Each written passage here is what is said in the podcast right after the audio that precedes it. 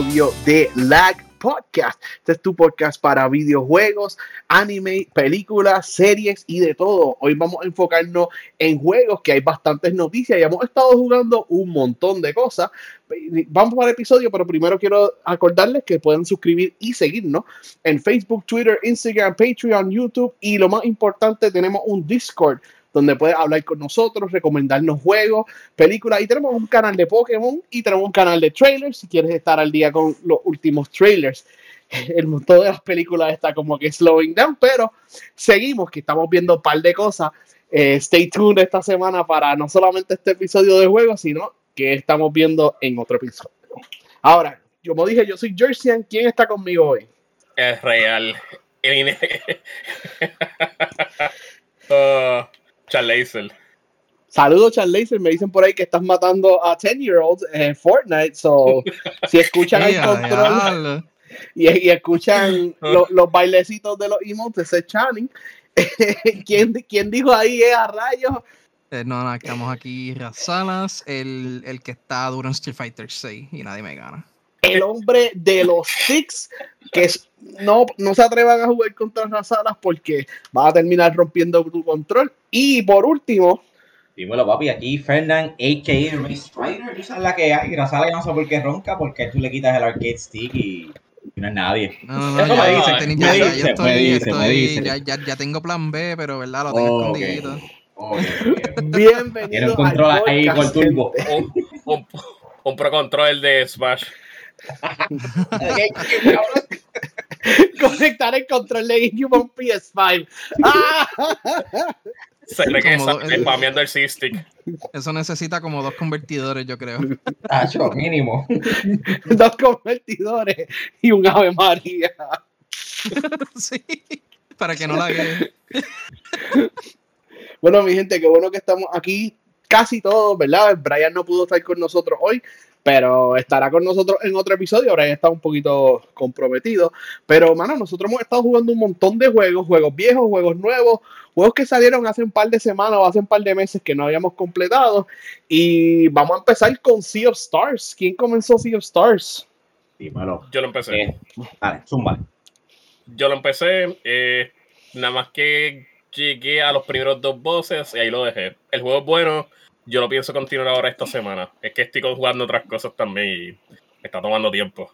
Pero el juego, por lo que vi, tiene buena música, buen gimmick a la hora de los combates. No es tu típico RPG. Y pues eso es lo que me mantiene jugueado, con ganas de jugarlo después. Fernando, tú estás jugando Sea of Stars, entiendo que también. Sí, yo me motivé, mira, yo, tú sabes que yo tengo mi backlog, este, ya mismo voy a hablar de lo que he estado jugando, pero cuando terminé ese mini backlog tenía dos o tres cosas que podía hacer, pero vi que estaba Sea of Stars y dije, pues déjame meterle un ratito y sigo con cosas de mi backlog, porque por ahí viene Mortal Kombat, viene Baldur's Gate, un par de cosas. Y, bueno, me jugué bien brutal, me encantó, extrañaba, yo, yo hace tiempo estoy buscando un RPG para llenar ese vacío, desde Tales of Rise que le piché, después Octopath Traveler 2, o el demo me encantó, también le piché, no compré juego. Eh, Final Fantasy se supone que lo comprara y pues eh, no pude eso, por fin conseguí esto, que está available en Game Pass y si tienes PSN, creo que Premium, no sé si necesitas el Premium Service o el In-Between está bien, pero si tienes el Premium lo tienes ahí como que dice gratis. Y lo bajé, se ve hermoso, eh, obviamente está corriendo como este estilito de Chrono Trigger, Final Fantasy VI en un Modern Engine que se va a ver va a correr glorioso. Pero adicional a eso, a los visuals eh, y el color, lo colorful que se ve, el playstyle me gusta un montón porque es turn-based, lo cual, ¿verdad? Trae ese feeling clásico.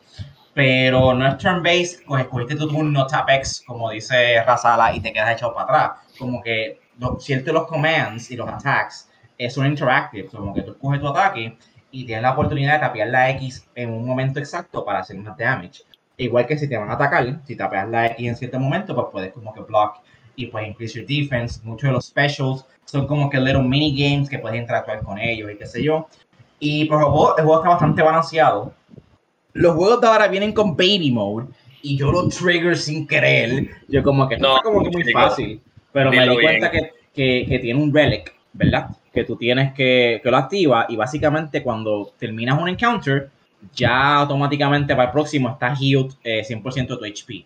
Lo cual Eso- pues, lo, más, lo más que jode de un RPG es como que estar el grinding y teniendo que usar potions y qué sé yo, porque pues te vas a perder HP durante los battles. Pero pues Mm, con eso mm. activo, es un mamey. Y sabes qué? Yo, I don't got time, bro. I can't die. I don't got time for this. Eso se llama Game Journalist Mode. Pero mira, Sí, una cosa, tiene su uso, esa, esa, esa parte tiene su uso, ¿viste? Yo no, yo solamente empecé Sea of Stars, yo tengo varias cosas que decir del juego. El juego primero es una mezcla, es como un mix en el cuestión del Battle System de Chrono Trigger, eh, of Dragon, Legend of Dragon. y ah, había otro más, uno, uno que se parece mucho, ¿verdad? Que siempre hacía los triggers cuando atacas o cuando defiende, que es Final Fantasy VIII. Me acuerdo que ese era bastante big en, en, en ese, en, esa, en ese as- aspecto específico. Eh, otra cosa, eh, yo tengo un primo que él, él está bastante adelante en el juego y se encontró con un bug, que era que la cámara se paralizaba y no podía seguir. Eh, si les pasa eso, ¿verdad? Para el que esté escuchando, el que lo esté jugando, si les pasa eso, cambien el orden de su, de su team y ya, de su party. Eh, pongan el, el protagonista como segundo y el otro como primero y, y así los va a dejar continuar. Eso es en caso de que se encuentren con ese box ant- antes de que lo patchen. Ok. Eh, eso de. disculpa. eh, antes, o sea, antes de continuar con, con más cosas, ¿verdad? Que quería también mencionar lo de eso de que te curas la vida después. Es como el easy mode, pero tiene su uso. Porque, vamos a un ejemplo: el juego eh, llega a un punto en que casi no te dan experiencia. O sea, para subir de level es bastante tedioso. Y pues estar caminando, o sea, estar curándote y todo eso, pues una chavienda cuando tú estás grinding para solamente para levels, en verdad eso es súper útil que te esté curando todo el tiempo porque así no tienes que estar gastando cosas Eso para te iba a decir, grinding. yo no sé qué tan lejos tú llegaste en el juego, pero yo le he metido entre 4, creo que casi 5 horas, y obviamente he dominado porque pues entiendo los, los mechanics muy bien, también tiene un mechanic de hacer cooking, so, pues no tienes que comprar necesariamente potion, puedes como que farm por ahí certain este, items, cook, y pues tienes como que healing items para battle. Pero no he tenido tantos encounters para como que subirle el level y aún así para grandear tienes que como que completamente salir de una área y volver a entrar para que responden los enemigos. Y yo estoy en level 5 cabrón. Eso es que un level por hora como que siento que eso es bastante bajito. Again estoy at the proper level para los enemigos porque ningún ha dado problema. Recientemente maté un boss que era bastante jodoncito pero pues lo pude bregar bien. So estoy al level correcto. Pero no es que un juego que estás qué sé yo 5 horas y ya estás level 15 como que yo estoy a un level 5 y pues me imagino va a llegar un punto que vas a querer grandear, grandear especialmente para los bosses.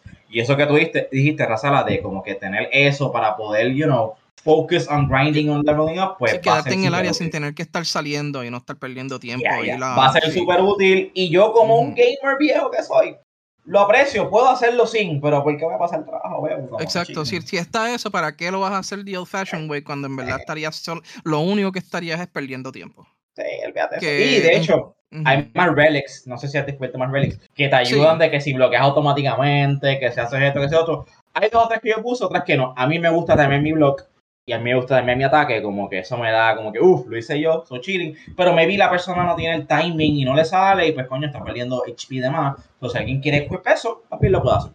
Sí, porque en realidad te tienes que aprender el, el, el attack timing de todos los mos- de to- todos Yeah. los monsters y eso. Y alguien que doesn't want to bother with it, en realidad tiene la opción de usarlo, ¿verdad? Que Yeah. no es. Sí lo hace más fácil, pero hay gente que se quiere concentrar menos en el gameplay y más en la historia. Eh, yo, yo, yo lo hice con Final Fantasy XVI, que eh, lo que hice fue le puse al. me puse el, el, el accesorio de que el pet de que haga los comandos del pet solo. Ok. Y, y, y ya, eso fue lo que hice, lo dejé, lo dejé jugando solo, que le diera comandos solo, y cuando yo necesitaba heal, pues yo le daba el heal. Y ya, eso, eso es lo único. Pero era porque I'm not, gonna bother da- darle, estarle dando comandos y eso. Ya yo no quiero. y, y lo dejé así. Pero todos los demás accesorios que tenía, pues no me los puse porque en realidad no me hacen falta y quería disfrutarme el gameplay. Que either way, no es tan, no es tan guau el, el gameplay de Final Fantasy XVI, pero it's something. Pues ya saben que por lo menos Sea of Stars es bastante eh, user friendly, por. Ya, este juego ha sido un indie darling, como dijo Fernando, está en PS Plus Extra y Premium no está en el Essential, tienes que tener el segundo o el tercer tier de PS Plus, también está en Game Pass. Y aunque está en ambos servicios, los developers anunciaron por Twitter que vendió 100.000 copias en, en, Steam, en PC, ¿verdad? Entre Steam y el Epic Game Store vendió 100.000 copias. So, empezando, aunque está en esos dos servicios que millones de personas tienen, todavía hubieron 100.000 personas que lo compraron. So, el juego es un success para ellos y en verdad, qué bueno que hay un indie darling así, otro indie que llegará a, estar en la conversación por un par de meses. I'm really happy for them, a los developers de Sea of Stars. Que, by the way, este, quería mencionar a que dijiste eso, que aún así el juego vendió bastante bien a pesar de los servicios. Eh, Razala, tú conoces a, a, Rafa. Él me dijo que iba a Double Dip. El juego sale físico, pero para 2024, but he wants to try it out. Solo está jugando en, en su, ¿verdad? Eh, PSN Service y lo va a pasar ahí y eventualmente va a comprar lo físico también. Y sabes qué, como que I'm really enjoying the game. If I end up loving it, puede que haga lo mismo. Pues, Fernan, ya que lo dijiste, ya tengo un pana que es Double Dip. Lo está jugando en PlayStation porque está en PS Plus y lo compró digital en Switch para jugarlo por ahí. Portability, yes. Y, Yo sí lo compro físico, pero no va a ser Switch. Pero tiene, tiene cross save, no, no creo que lo tenga, ¿verdad? No, no creo que no tenga cross save porque, pues, it's a smaller indie studio, pero como quiera, eh, the thing is que está, está, como dijo Fernando, people are gonna double dip on this game. So, el, el quality is there. Si estaban curiosos de ellos, tienen muchas maneras de cómo tratarlo gratis, quote unquote. O si no, pues lo compran. Está en Switch, está en, está en PC. So, seguimos para el próximo juego, Fernando. Yes. Que es lo próximo que tenemos aquí. Eh, Humanity, otro indie game este sí que es como que un poquito más este, tailored para ciertas personas eh, que le gustan los puzzles. Y esto es culpa de. Esto es culpa tuya, Jersey. Porque tú me mandaste a jugar este juego, ¿verdad? Para hablarle en el podcast hace como tres meses, quiero decir. Yo le piché, o sea, lo bajé. Pero lo dejé ahí como que la se ve interesante, whatever. Se lo recomendé a alguien, a tu primo, Razala. Él se obsesionó se lo recomendó a otra amiga de nosotros, ella se obsesionó también, lo Platinum, y estaban ahí como echándome filo, como que dale, Fernando, métele, métele, métele. Ok, I'll play it again. Y pues le, le metí par de horitas y pues terminé yo también Platinum as well. Es un puzzle game. La mejor manera que te lo puedo explicar es como si fuera un, un chessboard, ¿verdad? Con diferentes squares. Y hay humanos random caminando y tú eres como que el espíritu de algo, pero en forma de un perrito. So, tú estás guiding, tú pones ciertos commands, left, right, up, down, brinca, este, flota o whatever alrededor, ¿verdad? Porque los humanos tú no los controlas, tú simplemente puedes guide a dónde van y tienes que verlos de punto A a punto B. Obviamente hay más challenges como que unos humanos dorados que los puedes coger te dan más puntos y bloqueas más cosas y obviamente es un trofeo, so coger esos humanos, ¿verdad? Hacer esos commands lo hace un poquito más difícil eh, los pozos empiezan bien básicos y, rápido se ponen un poquito más complicados. Eh, pero eso me encantó, I like a challenge y puedo hacer mucho de ello. Eh, al final, ya para el último world, tienes hasta pistolas y lightsabers y peleas con otra gente y tienes que como que strategize, tienes como StarCraft, como que mira, tienes que coger por aquí para tener el upper hand o whatever con tus enemigos. Y bueno, me sorprendió, me atrevo a decir que, bueno, Is Sea of Stars an indie game? Do we consider that an indie game?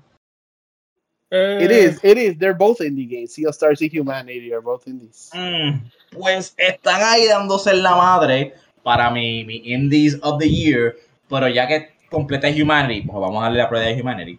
Este, lo voy a poner o mi top indie o de mis top indies of the year. Highly recommend si les gustan los puzzles. Y si no, pienso que como quiera van a have a good time. Es bastante accesible. Este, así que chequenlo. Creo que no sé si está en Game Pass, pero yo lo tengo en, en PSN Again Premium. No, está en PlayStation y en PC solamente. Eh, Humanity es como Pikmin, pero con humanos en vez de los Pikmin. Y en vez de Captain sí. tú eres, un perro.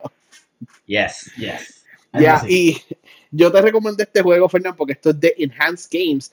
Eh, para ustedes que no saben o los que no escuchan, Enhanced Games son los geniuses eh, Tetsuyami Suguchi que hizo Rest Infinite cuando él trabajaba para Sega. Luego de irse de Sega, él empezó su propia compañía Enhance y ellos hicieron Tetris Effect, que es uno de los mejores, la mejor versión de Tetris que existe, Tetris Effect.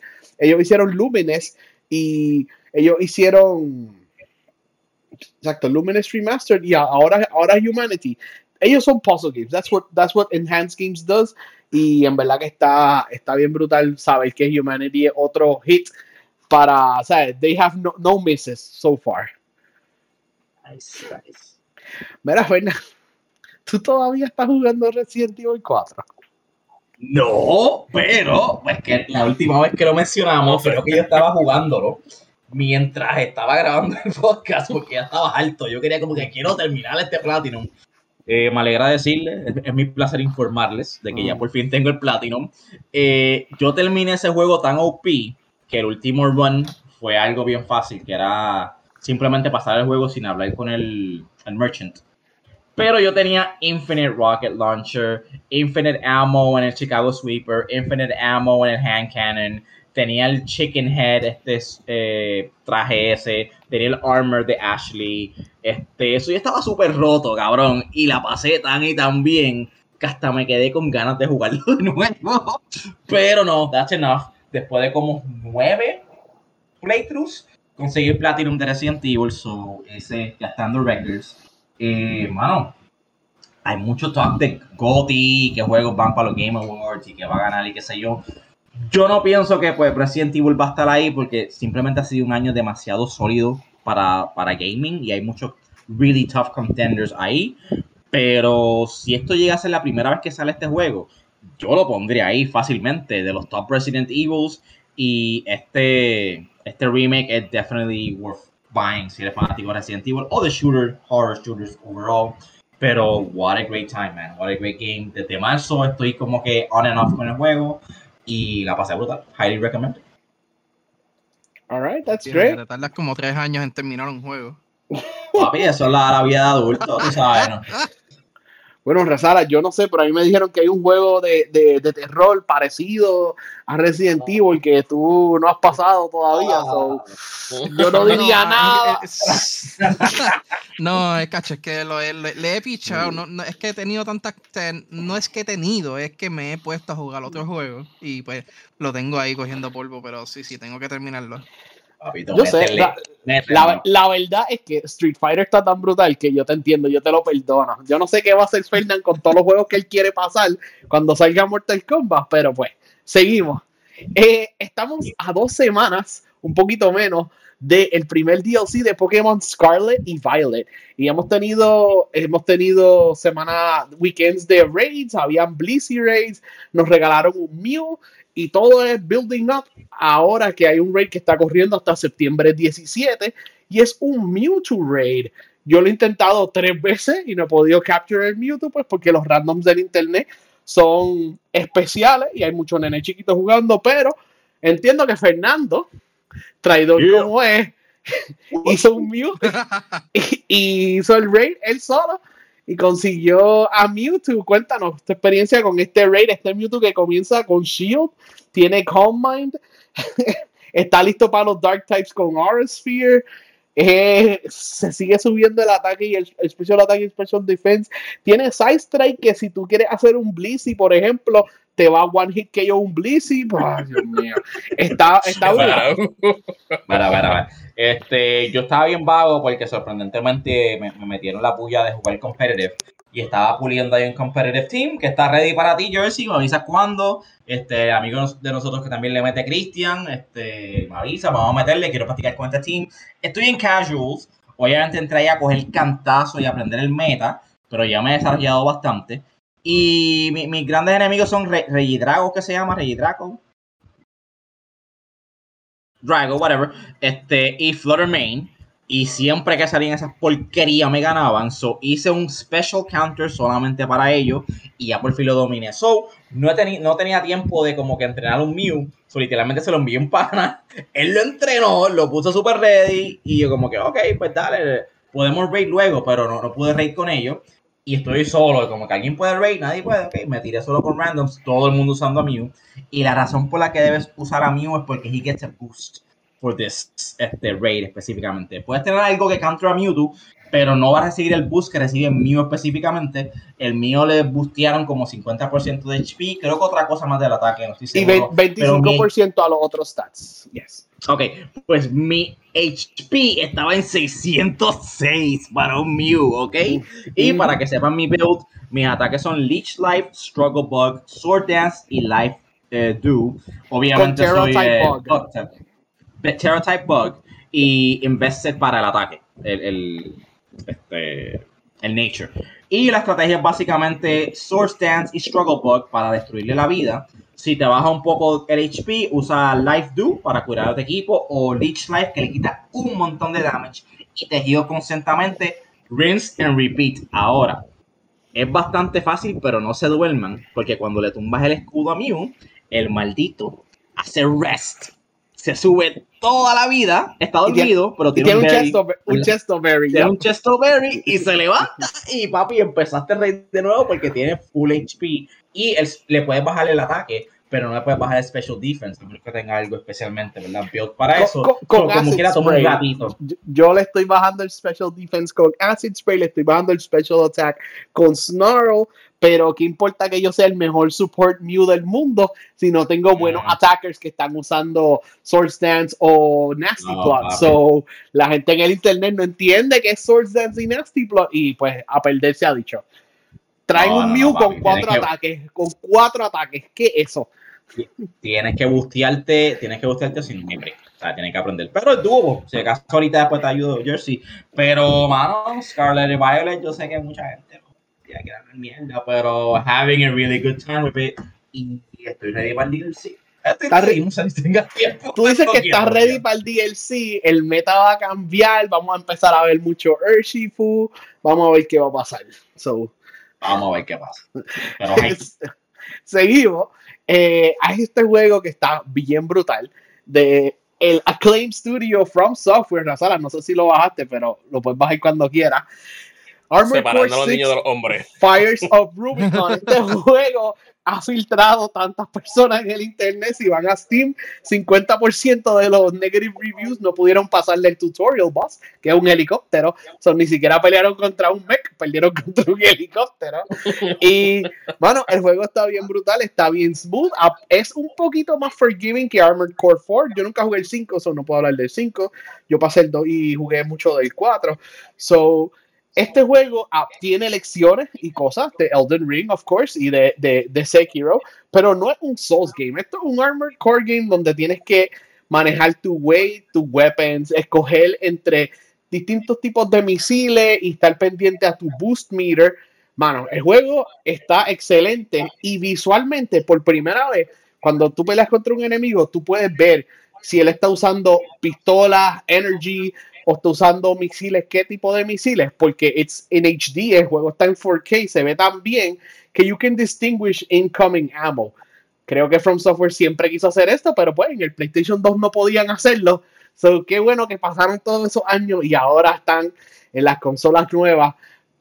Ah, fulfilling the dream, the mecha dream. Este juego está bien difícil, pero está bufiado y entiendo. Yo puedo decir que es fair hay, todavía estoy en Chapter 1, es bastante largo el Chapter 1. Creo que me faltan tres misiones para llegar al segundo filtro, que es el primer boss de Chapter 1 que hemos visto. Muchas personas hemos leído online sí, que se han quitado en Balteos. So, yo no estoy ahí. Yo sé que tú lo estás jugando, Sean Laser. ¿Quieres decir algo sobre Armored Core 6? El juego que separa a los niños de los hombres, todo el mundo que se enoja es porque quiere. Porque el juego por lo menos te da la opción de tu poder aprender de tus errores para después mejorar. Yo ahora mismo estoy, eh, le gané a la araña. Yo estoy ya a mitad del segundo chapter. Y, mano, tú no, ese juego tú no te puedes ir blazing con tu build. Va a llegar un momento que tú vas a tener que hacer algún cambio en tu mech simplemente para counterear lo que el boss tiene. Y eso es lo que la gente no está haciendo. Por eso es que la gente se está rajando. Porque no quieren cambiar. Y pues, nadie los manda. A mí por lo menos me gustó. El juego es fulfilling cuando le ganas a un boss. Después cuando tú vuelves a replay the mission, tú coges y los derrites por tripiel. A mí por lo menos también me está gustando. Eh, en la consistencia que te están dando los chips cuando tú ganas en la arena. Yo no sé si tú empezaste a hacer eso. No, yo no he unlocked el arena todavía. Pues el arena te da una, unos chips que tú puedes subir, darle un- unos buffs a tu mech. Y yo me imagino que la gente no está haciendo eso tampoco. Que pues, eso, eso te ayuda bastante. Yes. Si, si tú eres un mortal, una persona como Channing y yo, esto es un juego que tú tienes que estar constantemente cambiando de pieza. Depende si estás peleando contra un montón de enemigos, un heavy big boss o un really fast boss. Y este juego, escuchen esto, hace lo que yo quisiera que todos los RPGs ha- hagan. Este juego te da 100% of the cost for, for items sold. Por ejemplo, yo voy a un, a un Ah, store en cool. cualquier RPG, yo compro una espada y la voy a vender esa misma espada y me dan 70% del costo. En Armored Core no, todo lo que tú compras se lo vende al store y te dan el mismo dinero que tú gastaste por comprarlo. O sea, Eso está bien nice. That is Oh, nice. right? That is so nice. Yo espero que los próximos RPGs Pero, aprendan de From Software y sean un poquito más lineal. Dime, Fernán. pero claramente, ¿verdad? No, no, no sé el juego, no lo tengo. Pero claramente eso está como que dándote un incentivo para tú rotar tu, tu, tu cosa, ¿verdad? Y cambiar tu setup. So, entiendo que te está empujando a, como dijo Shannon, como que, mira, eh, cogiste un boss, no está funcionando, déjame aprender qué funciona, qué no, y ajustar, ¿verdad? Mi, mi robot o whatever, y pues come back to it. So, yo Exacto. entiendo por qué la gente está muriendo tanto, porque pues, la gente no lee, no sé. puede ser stubbornness de no cambiar. Y si tú de verdad eres el más duro de todo, está bien. Ya hay una persona que lo pasó todo el juego con melee sin disparar ni una bala. Lo pasó todo el juego con un spear. So, si tú quieres ser esa persona, tú puedes. Pero como nosotros no, no mal. somos así, eh, yo estoy usando una combinación de misiles con un, una espada, un laser sword y una pistola, diferentes boosters. Está feo cambiarle las piernas al, al mech, los brazos, el chest, la Ajá. cabeza. eh, todo está bufiado y el internet ya está bien cool. No sé si han visto o pueden buscar.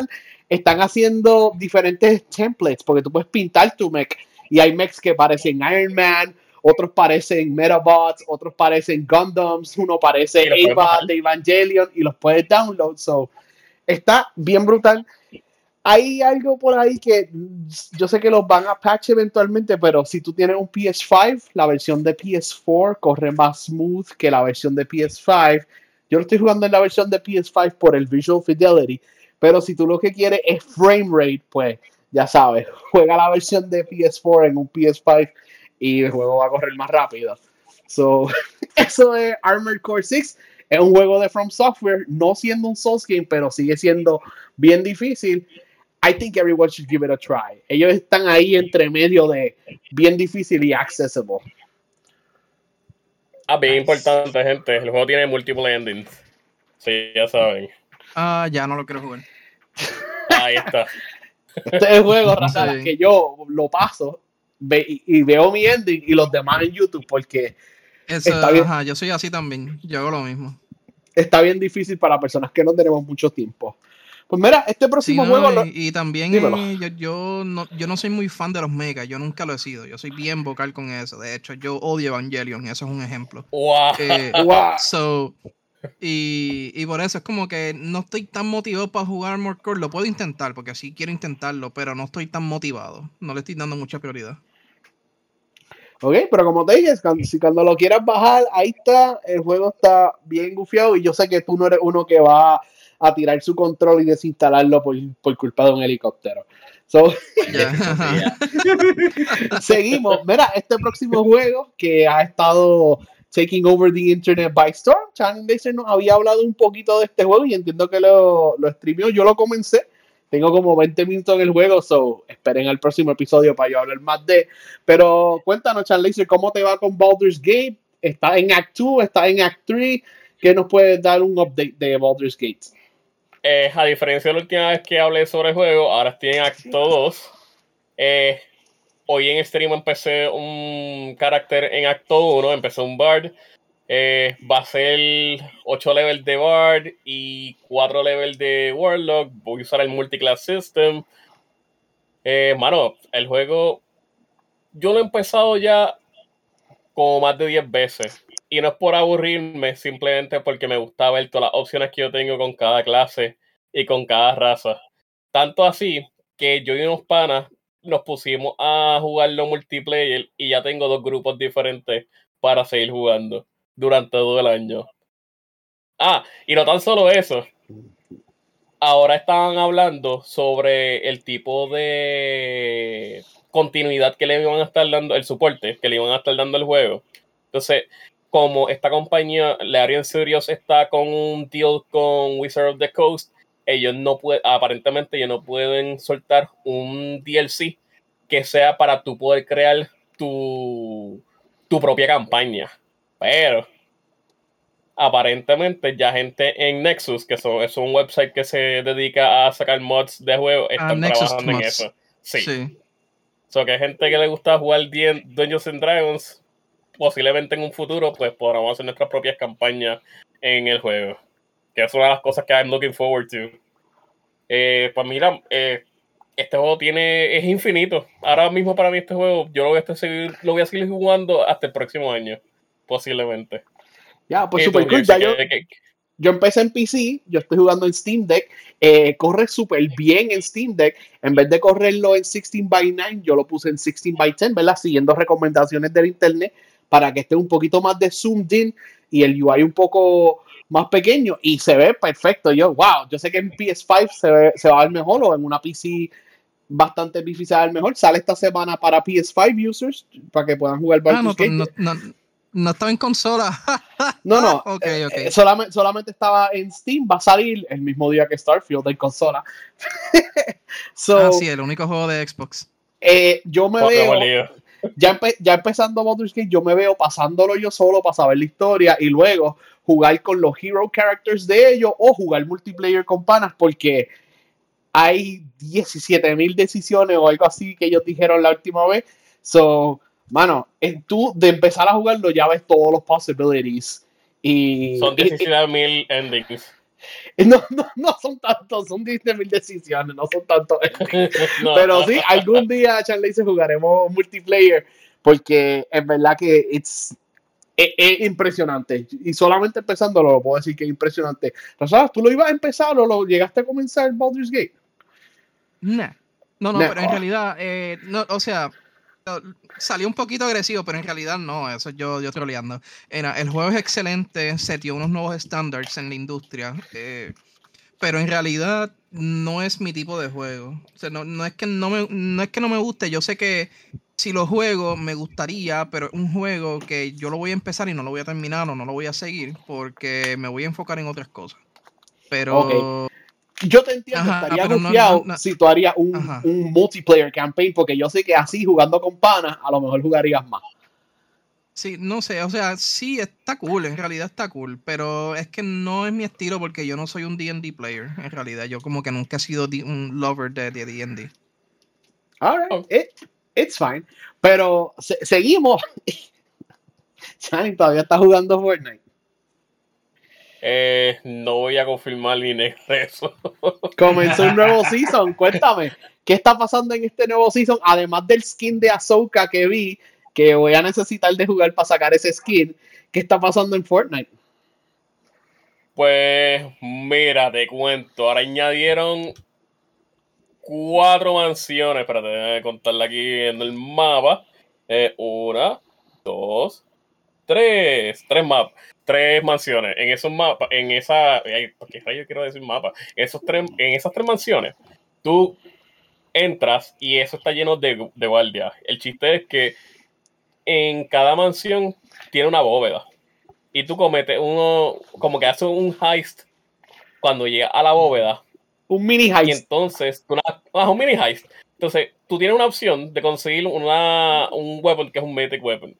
Entonces el chiste es que cuando tú consigues ese mythic weapon que te aparece en el display case, todo se va en lockdown y vienen wave after waves de enemigos eh, en PC. Y tú pues les tienes que ganar o si no ah, ti- tienes, tienes que irte de ahí porque si no te van a matar. El punto es que tú sí los puedes matar a ellos y dependiendo cómo tú juegues, tú puedes rotar rápido a la próxima mansión y, trala- y tratar de conseguir otro mythic weapon. No, eso O sea, está bien, eso está bien difícil, Charlie. Yo, yo jugué un poquito y me gusta el caos de caer en una mansión y pelear contra los NPCs versus otros players a la misma vez. Y he logrado, he, lo- he- he muerto muchas veces y he logrado coger el vault, pero no me imagino ganar un vault y salir corriendo para otra mansión. Si tú lo has hecho, kudos to Sí. you. Yo no lo he hecho todavía, pero con mejor teammates a lo mejor se puede.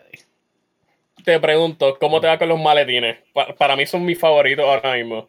De los New Weapons. Los maletines se sienten un poquito tramposos, pero han sido buenos para, para cuando alguien se va a escapar, pajido detrás de un árbol o whatever. Tú tiras el maletín por un lado y vas por el otro lado y como que lo pilla, hace un pincer attack. So, me gustan los maletines eh, para Razala y Fernand. Los maletines son turrets. Ahora tú tiras un turret y es un auto tracking turret. So, tiene como que un NPC static disparándole a, a los otros players. Eh, they're really unfair, pero they're fun to use. It's not that fun lo buenos usan para- contra ti. Sí.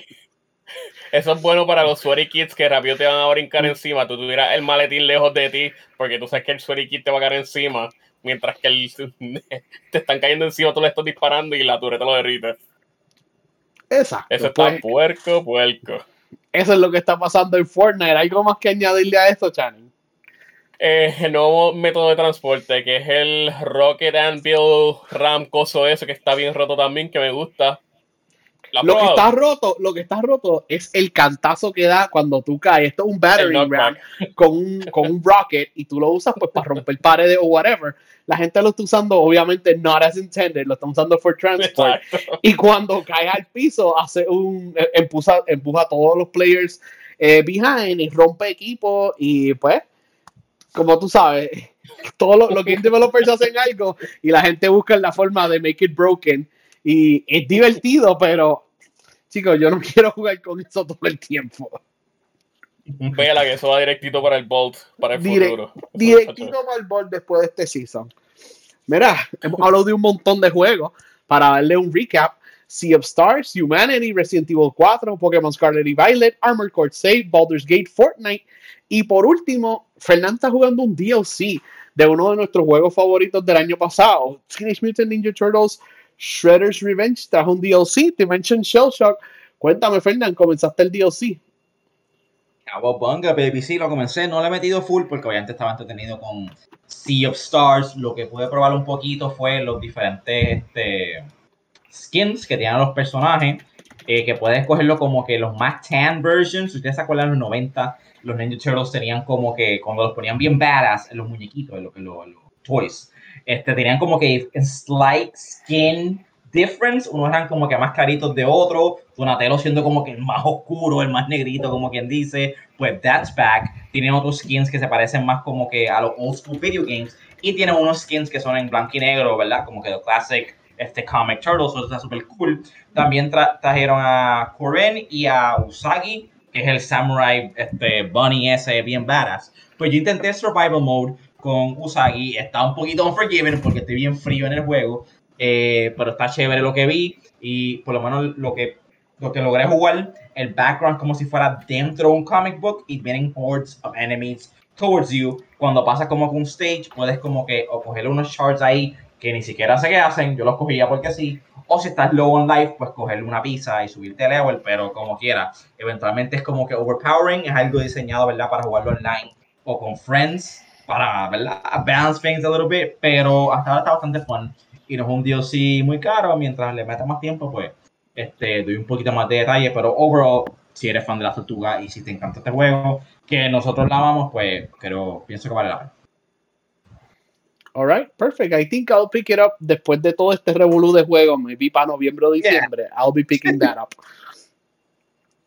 Eh, Razala, tú estabas jugando, o estabas viendo un juego nuevo, ¿verdad? Sí, salió hace poco, fue, se llama Demonologist. Este juego básicamente es como un, un, phasmo, un Phasmophobia crack, básicamente. Ajá. Porque, sí, porque Phasmophobia, it's cool and all, ellos son los que básicamente introdujeron e- ese estilo de horror game a la industria, según tengo entendido. Eh, que se volvió, se volvió bien famoso, Phasmophobia, y por muy buena razón es que básicamente entran a una, a una casa y tienen información limitada sobre un fantasma que está, que está en la casa. Y pues van poco a poco descubriendo qué tipo de fantasma o demonio es y Y así pasa en el juego, básicamente lo exorcizan, whatever.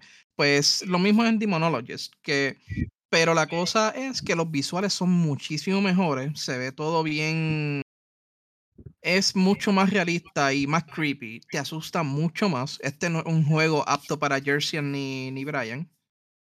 Pero para los que, les lo, que, los que les haya gustado Phasmophobia, es excelente. Eh, yo, yo lo tengo, no lo he jugado, ya creé mi personaje, pero es que estoy esperando por unos amigos para entonces ponerme a jugarlo, porque para jugarlo solo en verdad sería bien aburrido. Así que me gustaría jugarlo con, varias personas. creo que son un máximo de cuatro, cuatro, jugadores por cada vez que vayan a una casa. un party de cuatro. Recientemente Phasmophobia le hicieron un overhaul al sistema del UI de ellos. Eh, cambiaron todo, eh, añadieron mucho más items, añadieron más misiones, es mucho más detallado el juego. Eh, para la gente que lo haya comprado y que lo haya dejado tirado, pues para que le dé un try de nuevo. Yo por lo menos lo jugué un rato y pues está bien, está, escuché, está, mil veces mejor. Sí, eso escuché que Phasmophobia le hicieron un upgrade eh, y se ve súper bien ahora, pero me dijeron que pues, yo no jugué, yo no, no lo he visto a Phasmophobia ahora, pero me dijeron que como quiera Demonology se, se ve mucho mejor. No, no, sí, obligado. De, porque es el engine que usaron, creo que fue que usaron Unreal Engine y tengo Ellos entendido que hay rumores que ahí eh, que van a hacer Phasmophobia 2 y entonces ahí es que supongo que se eh, concentrarían un poco más en los visuales porque si, lo, si el juego no se ve tan bien pues no, no asusta tanto en realidad. A mí tiene sus jump scares, pero me imagino que fue porque como usaron Unity empezando y ahora mucho más barato por la licencia, a diferencia de... Y fue un pues, gamble lo que ellos hicieron. Ajá. Y mira, les pagó, les salió bastante bien sí, no, es un excelente juego. Yo no digo, ¿verdad? Phasmophobia sigue siendo un buen juego. Lo que pasa es que eh, los de Demonology lo cogieron y lo llevaron un poquito al, al, al un poquito más allá. Porque, ajá, porque no solamente es un fantasma, sino en Demonology también son demonios, ¿verdad? Eh, y son, sale hasta la de The Ring, que te sale a veces del, del, del, del televisor así. Ajá. Sí, eso es bien, es bien, bien creepy. Yo nada más viendo amigos que estaban jugando. No, gracias. Jersey, te voy a decir esto. Mm. Yo me atrevo a jugar Phasmophobia cualquier día de la semana. El, el Demonologist, eso es juego, si acaso, una vez al año y cuidado. Mm. Y eso es mucho decir. Bueno, que mucho han crecido estos juegos de horror como Phasmophobia, Demonologist, eh, ¿cómo se llama el otro? Dead by Daylight y el reciente Texas Chainsaw Massacre estos multiplayer horror games han crecido un montón, especialmente en Twitch, pero para mí que todo esto empezó cuando todo el mundo estaba stuck inside en el pandemic y, mano, se, hicieron popular y han seguido popular, so algo están haciendo bien esos multiplayer horror games, pero Sí, la cosa con, con, con, juegos como Dead by Daylight, y tengo entendido que Texas Chainsaw Massacre, es que son juegos que no son de horror, sí, ¿verdad? Tienen como que su mini jumpscare, como que su, su horror part, pero es, más por el gore lo que, lo que gusta. Y más los personajes que ponen, por ejemplo, en Dead by Daylight ponen a Michael Myers, a, a, a Nicolas Cage. Ah, sí, sí, ponen, sí, sí, tienen, hasta Wesker, tienen a Nemesis, tienen, tienen varios, tienen muchos. Y tienen la de The Ring. Hay, hay un montón en realidad. Eh, que el juego está cool, pero es como, como todo. A mí, ese, ese tipo de juego a mí no me gusta jugarlo solo. Hay gente que sí le gusta, pero a mí no. Eh, a mí me gusta jugarlo con, con panas. Como que si estamos a jugar Dead by Daylight, vamos los cuatro a jugar contra el asesino que sea ah. No, es que como que no, no, es igual de fun. No es como que no, no, no me motiva tanto porque como que no lo encuentro igual de fun. Y ahí si son juegos que requieren cooperación y whatever, tú, nadie quiere hablar con randoms online, es mejor jugar con panas. sí, porque entonces así tú estás con los panas, tú estás como que no, me está corriendo y uno está gritando acá, ¿verdad? Es como que es el como que la experiencia, el fun of it, como que uno está con los panas y uno riéndose por eso. Alright. Pues mira, gente, estos fueron todos los juegos que hemos, que hemos hablado hoy, que hemos, que hemos nosotros estado jugando. Vamos a ir a Game News y esta primera noticia. Ah, it's a little sad. Mike Unsworth se va de Rockstar después de 16 años. Él llegó a subir a ser vicepresidente, fue su última posición antes de renunciar vicepresidente de Rockstar. él empezó como escribiendo diálogos en GTA 4, en LA Noir y en Red Dead Redemption. Luego empezó a escribir side quests y historias para GTA 5 y para el tiempo que salió Red Dead Redemption 2, él llegó a ser el co-writer sobre esa historia de él, de Gran Turismo, eh, Red Dead Redemption 2, que para mí es uno de los mejores juegos, mejores historias de juego. Ever. Pero el problema es que cuando él entró a Rockstar, habían posiciones para subir y eso. Rockstar le pertenece a Take Two y en verdad que él es vicepresidente, eso nada más quedaba una posición encima de él porque Rockstar le pertenece a un big corporate thing y él se tendría que ir de Rockstar y ir a corporate, como que he reached the end of his life cycle después de 16 años en esa compañía. So really sad que Mike Onsworth se, se va, porque Red Dead Redemption 2 es de los mejores juegos escritos, diría yo. Lo que sí sabemos y podemos de- de estar a little calm es que él sí trabajó en el writing de GTA 6. GTA 6 is not done, pero cuando salga, parte de su writing va a estar ahí. So I hope que consiga otra compañía en donde trabajar o eh, abra su propio estudio y podamos seguir experimentando las historias de Mike Onsworth en otro, en otro medium, ¿verdad? Se va para Hollywood o para lo que sea, porque es sad que GTA 6 va a ser su último game. Alright, seguimos. PlayStation Plus, price hike, efectivamente, efectivo el 6 de septiembre vamos a sufrir. Aquí yo tengo los precios. Si tú tienes PS Plus Essential, que es el que te permite jugar online y te da store- eh, cloud saves, cuesta de 60 dólares, va a subir a 80, 79.99 al año. PS Plus Extra, que es que te da un catálogo de juegos de PS4 y PS5 para jugar, adicional con lo que trae el, anterior, que da two monthly games, subió a 134.99 al año. Y PS Plus Premium, que trae todo esto en adición a juegos de PlayStation 1, PlayStation 2 y PSP para tu bajar y juegos de PlayStation 3 para stream, va a subir a 160 dólares al año. Esto duele un montón, especialmente para Premium y Extra. Y los que están en Essential, yo creo que es un poquito injusto, porque por lo menos para jugar Apex, Rocket League y Fortnite, juegos gratis, no necesitas PS Plus. Pero todo el mundo benefits from cloud saves. Y si tú quieres jugar un juego paid como Call of Duty o jugar Elden Ring online, tienes que pagar eso. Y ahora tienes que pagar 80 pesos por jugar Call of Duty o Elden Ring online. Yo espero que con este price hike eh, los dos juegos que ellos dan gratis al mes suban de calidad, porque 80 pesos está bien fuerte. ¿Qué ustedes piensan de los nuevos precios de PS Plus? Mira, este, yo aquí soy el Sony Pony, ustedes lo saben. Pero yo creo que en este episodio me, me, me trae a Xbox, papito. Porque vengo full hater. Full hater. Esto es un disparate. Ellos me, me cobraron a mí el, el, el premium automáticamente. No lo cancelé a tiempo, pero whatever. Tengo un par de jueguitos ahí en el backlog viejos de PS2, de PS3. Y mi propósito es jugarlos de nuevo para Platinum Dem, porque ustedes saben que me gusta Platinum Hunt. But that's it. No es nada necesario especialmente en un año que ha estado lleno, lleno de entretenimiento, especialmente en, el lado de los juegos. Sabemos que este año ha sido hermoso para juegos. So, mucho menos voy a depender de un service para satisfy my gaming needs. Es algo que está ahí como que extra en el background. Chévere, tengo jueguitos gratis, mira Sea of Stars, está bien. Pero fueron 122 con taxes y me dolieron. Ya les quité el auto renew imagínate 160 dólares. Hermano, son ca- casi picking ahí para 200 pesos, tú sabes. Y como tú dices, la calidad de los juegos que ellos tiran monthly es como que C Games at best. De vez en cuando se cuela algo bueno, pero es un juego que maybe lleva ya 3 o 4 años en rotación, que me ha puesto en especial, que me lo compro como 15 pesos en, un Black Friday o whatever. So no es algo que vale la pena. Esto es absurdo.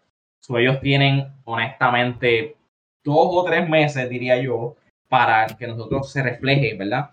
Eh, esa calidad que por el dinero que están pidiendo de que pongan God of War Ragnarok para noviembre, toma, gratis, o algo así, esa calidad de juego, porque si no, esto es absurdo y, y van a perder gente, tú sabes. Espero, espero yo que, que, que pierdan gente y aprendan la lección, que no pase como Netflix, quitarlos del password y subir los subscriptions Este, pero para mí no, no hay nada que lo justifique, a menos que el, el quality bump sea algo absurdo y como quiera. 160 pesos en esta economía es una estupidez con toda la cantidad de juegos que hay por ahí. Y tú vas y pagas el Game Pass. ¿Por cuánto es el Game Pass anual, Jersey? Eh, no venden un annual subscription, pero Game Pass solamente es 9.99 y Game Pass Ultimate es 17.99 que te deja jugar en PC y en el celular también. Mensual. Ok, pues es mensual que maybe lo puedes quitar, ponerlo whenever you want, whatever. No son 160 pesos de cantazo. So, para mí es algo absurdo, eh, no sé ustedes, pero it's a big no for Pues Razala, Charin, yo tengo algo que decirle. Y, y Fernando, te escuchas también. Sabes que cuando pasan estos price hike, mucha gente dice, ah, diablo, pues antes de septiembre 6, que es cuando cubre el price hike, eh, cómprate dos o tres años de PS Plus y está chilling. Dos o tres años de PS Plus, ¿verdad? Pues, tengo una la- historia de eso. Lamentablemente no, porque el price hike ocurre en septiembre 6, pero si yo en mi cuenta tengo tres años de PS Plus, en noviembre 6, ellos van a convertir esos años que yo tengo al precio nuevo. So, si yo tenía, ahora mismo tengo tres años, porque está a 60, 60 pesos, Te cobran la diferencia. en no te van a cobrar la diferencia, te van a restar meses. En vez de tres años, noviembre 6, voy a tener menos de los tres años, porque esa gente Ah, que tiene esa gente que tiene stacked o que están paid, como Fernando. Fernando ahora pagó por un año, ¿verdad, Fernando? Pues en noviembre 6 le van a restar a ese año que tú compraste y si tú renovaste en agosto, a lo mejor el año que viene tengas que renovar en junio. Porque they're gonna, they're gonna stick you a lo que ya tú compraste, the new price, que it sounds like illegal, lo más seguro es legal, pero it really sounds illegal. So yo en verdad no, no, no sé qué está haciendo PlayStation. I hope for, for, for better games, porque yo quería subir a Premium. Ahora yo nunca voy a subir a Premium. Eventualmente subiría a Extra, pero yo me quedaré en Essential por ahora. Tú, Razalas, que yo sé que tú eres un on and off player, que lo pone y lo quita. ¿Cómo, ¿Cómo tú te sientes ahora? ¿Vas a poner Extra o Premium, aunque sea por un mes o dos meses cuando tú estés pensando, o te vas a quedar al más básico cuando vayas a jugar algo yo online?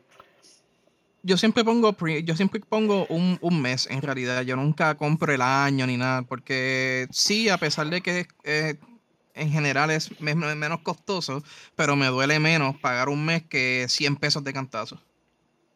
Y si yo sé que yo lo voy a jugar, pues lo juego. Si no, pues en realidad yo lo, lo, lo, lo- lo desactivo hasta que vaya a jugar de nuevo. A mí no, a mí en verdad no me, no me, no me molesta mucho que, que, que pongan pero- que le suban el precio. Como quiera, el individual va a subir de precio, ¿verdad? No Sí, va a Los, los individual, individuales purchases de un mes o tres meses de subscription van a subir también. Está bien, en realidad no me, me da igual porque no, yo no, yo no juego regularmente. Yo lo que, si yo si yo quiero jugar algo, pues lo pago por un mes. O sea, como que pago, compro un mes y ya. No, yo no voy a estar con la suscripción de mes, tres meses, en realidad, porque para eso tengo PC. Ok. Ahora, y, y eso es algo bien importante. En Xbox y en PlayStation todavía, y en Switch estamos pagando por jugar online, cuando en PC sigue siendo gratis. So, eh, los developers yo sé que no nos van a poder cobrar para siempre, para siempre por jugar online, pero mientras puedan, they are taking advantage of us. Channing, tú ibas a decir algo sobre el PS Plus price hike. Sí. Pues mira, eh, para el año pasado, a mí me dijeron loco. Y el año pasado, yo no sé, tú conoces o sabes de Matt Swider, él está en Twitter, o Echo, como sé que se llama hoy en día. No, no lo conozco. No, no lo conozco. Pues él en Twitter, se pasa posteando regularmente cada hora todos los, todos los deals que están relacionados al gaming. Pues el año pasado él hizo un post informando a la gente que a- a- parece que había un, un glitch con, el con un código de descuento de PS Plus. Él dio el código y tú podías stackear en ese momento lo, pues, el premium. Pues yo cogí ese año, el año pasado, y lo stackeé hasta el 2027 casi. So, yo quiero ver ahora, después del 5, cómo eso me va a afectar a mí, por lo que tú acabas de mencionar, que van a comenzar a restar eh, meses de la Eh, no. cantidad total, porque yo lo tengo. En Ah. noviembre, en noviembre, en septiembre sube el hike, pero en noviembre es que van a ajustar a toda esa gente que tiene que tiene los, los, los PlayStation Stocks, como yo. Mi, mi PlayStation Plus expira en diciembre. ¿Qué me va a pasar en noviembre 6? Va a expirar porque tengo que darle 20 pesos más, porque de 60 horas son 80. Yo espero que en noviembre 6 no me digan, mira, expiró, porque a mí me queda un mes. Son unos pillos. Era- bueno, tú no tienes auto renewal, ¿verdad? No, no, yo no creo en eso, deja de decir Ok. del diablo. Por- por- Porque no vaya a ser que no te digan nada y te lo auto renew antes de tiempo. Ahora, en serio, ¿tú crees que esto empuje a la gente ahora en las navidades a comprarse una consola, un Xbox y se muden para acá? No. No, no es suficiente, pero lo que va a ocurrir es que mucha gente que estaba en premium va a bajar a extra y mucha gente que estaba en extra y a lo mejor iban a subir a premium, que no, hay gente que va a bajar essential y hay gente que se va a quedar en extra.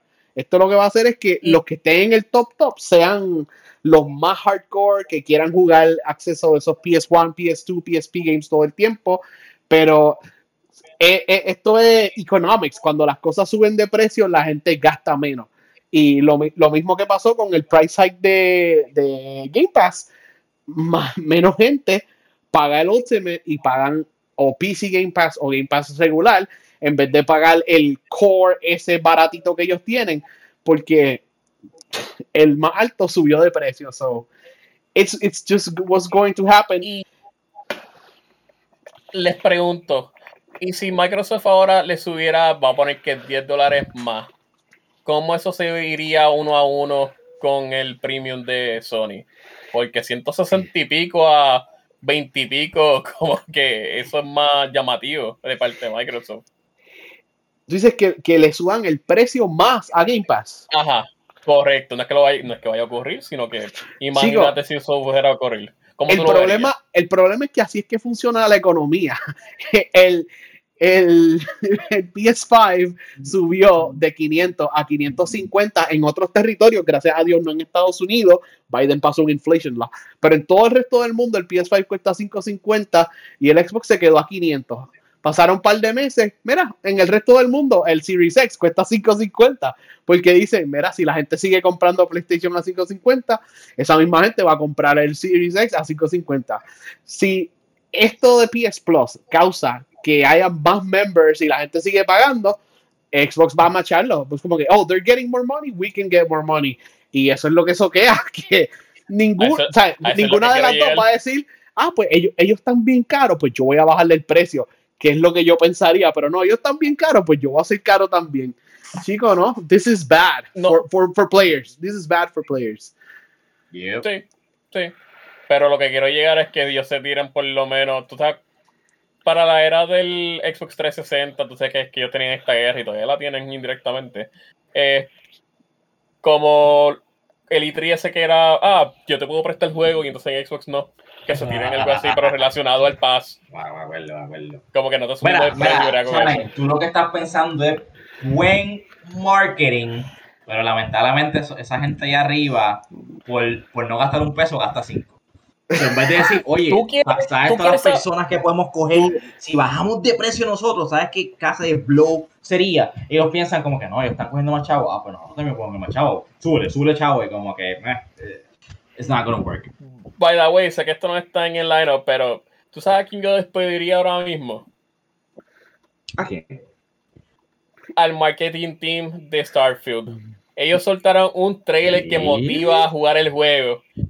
Y los infelices lo soltaron una semana antes, en vez de soltarlo meses antes. Como que yo no sé qué ellos están pensando. Pero siempre hay un release trailer que como que pompea, ¿no? Sí, pero comparándolo con lo que soltaron previamente, que es lo que dan ganas de tener el zafacón, esto le ¿Por mete tres patas.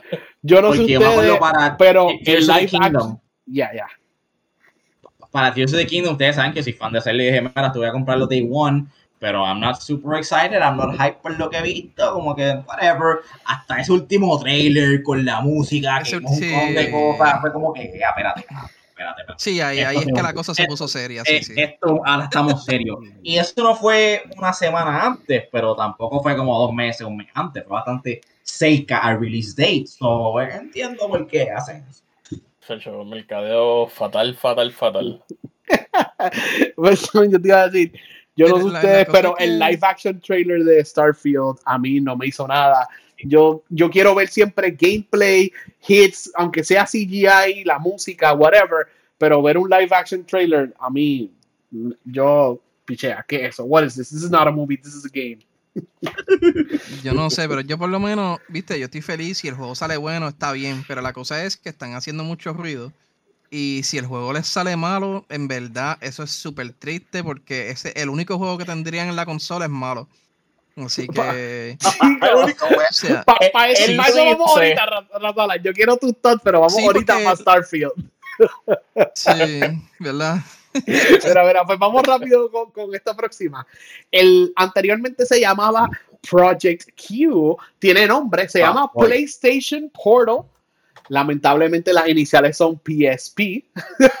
no es el PlayStation Portable, es PlayStation Portal porque es un remote play device. Esto es un DualSense picado por la mitad y en vez de un to- en vez del touchpad en el medio tiene un, una pantalla bien bonita y Como- todo. Como un, Como ajá, un Switch. pero lo, eh, como un Switch, pero con las dos Wow. partes del lado son un control de PlayStation.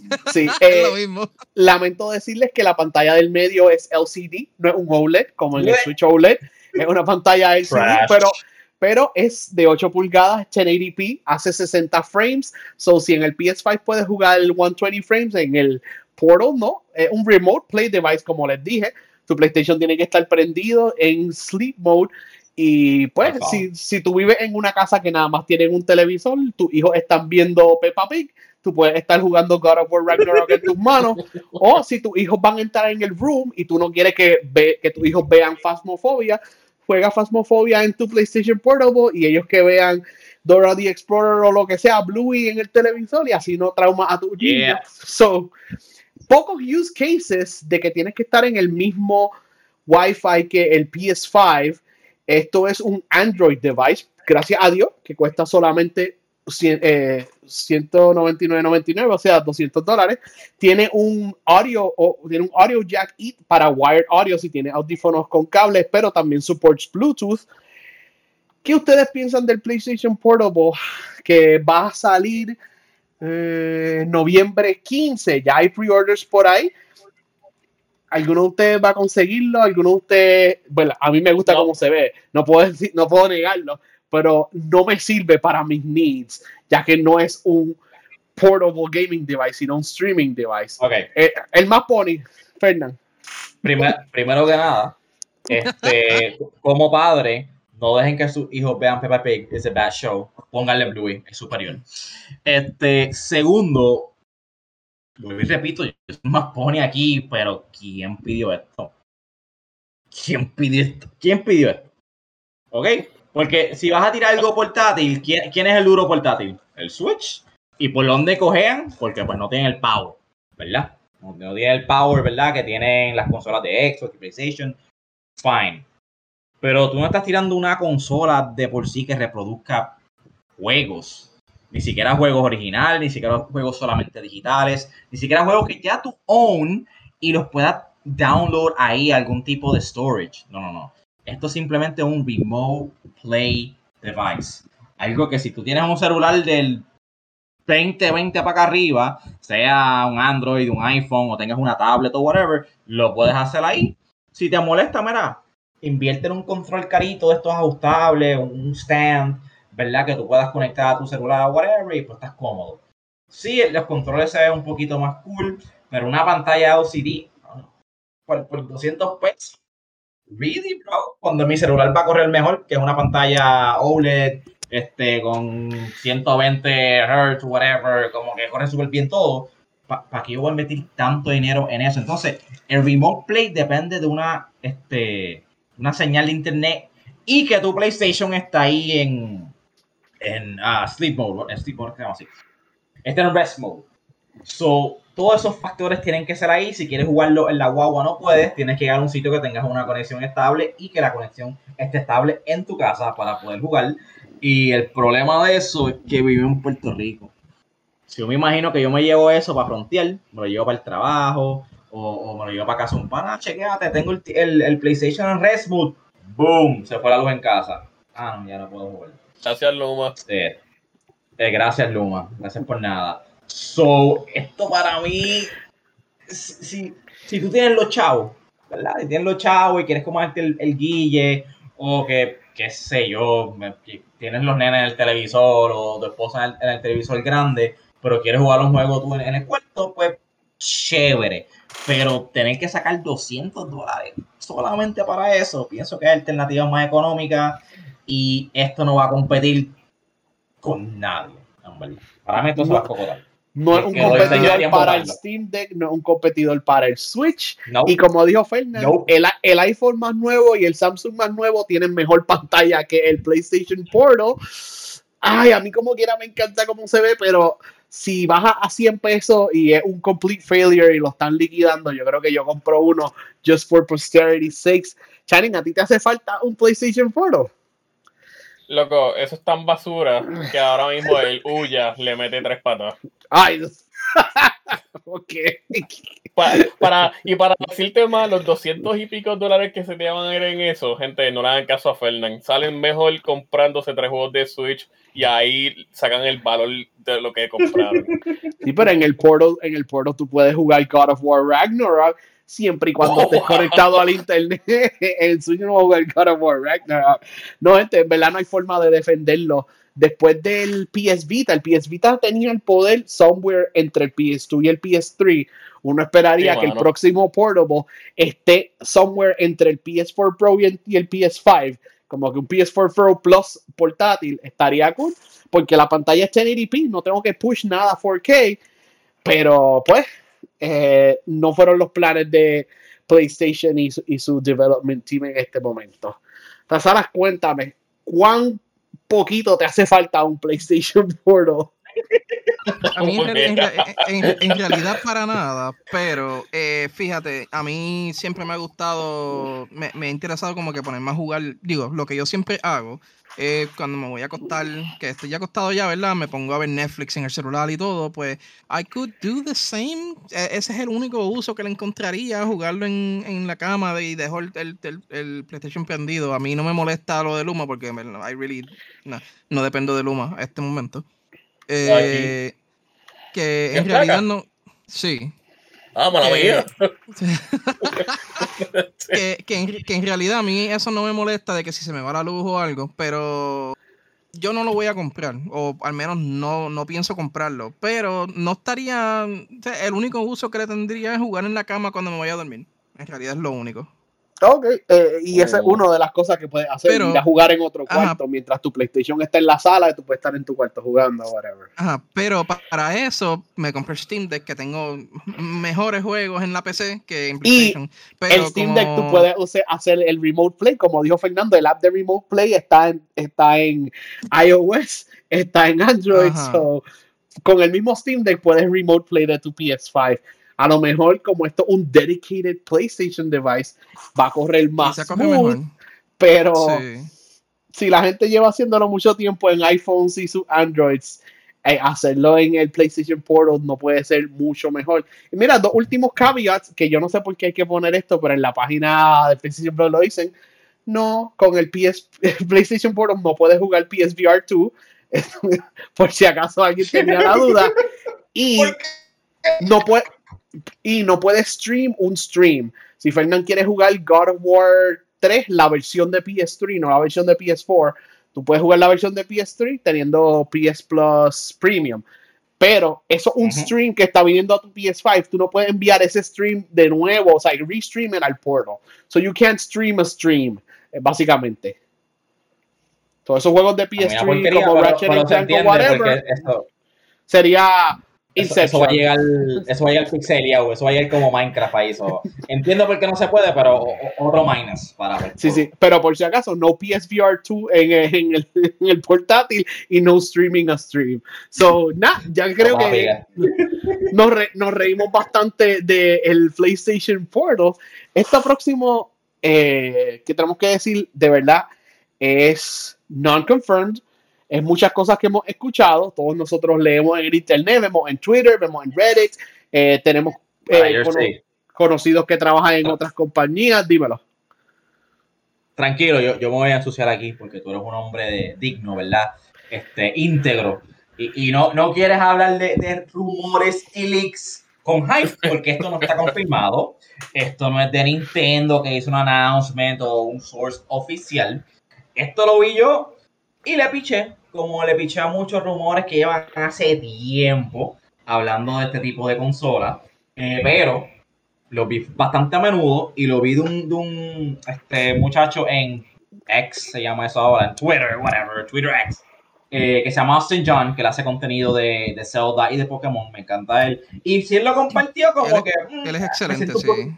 Sí, no, es brutal. Para, para cualquier strategy o, o problema que tengan, quieran buscar algo en Tears of the Kingdom especialmente, tiene unos guides excelentes y para Pokémon, él cubre muchas noticias. Pero en cuando cubre leaks, ¿verdad? Porque hay que mantener las cosas un poquito spicy y Spicy. eso en su, en su ex account y se lo es como que me siento más comfortable. Y este rumores y leaks en la próxima consola de Nintendo, que pues estamos hablando de, de lo, de lo porquería que sería comprar un Portal. Si la mitad de esto es cierto, mucho menos. Yo voy a invertir 200 pesos en un PlayStation Portal. Y tengo aquí los supposed leaks y specs o whatever. Eh, un leaker dijo que Square Enix este, tiene Switch 2 kits. Antes que siga backwards. Fernán, Ah, eso mismo de lo que ustedes van a hablar ahora, hace unos meses yo los vi atrás en Reddit. O sea que un poquito más de peso. So, exacto, tiene un poquito más de quote unquote legitness, not really, pero pues lo- no nos creemos más.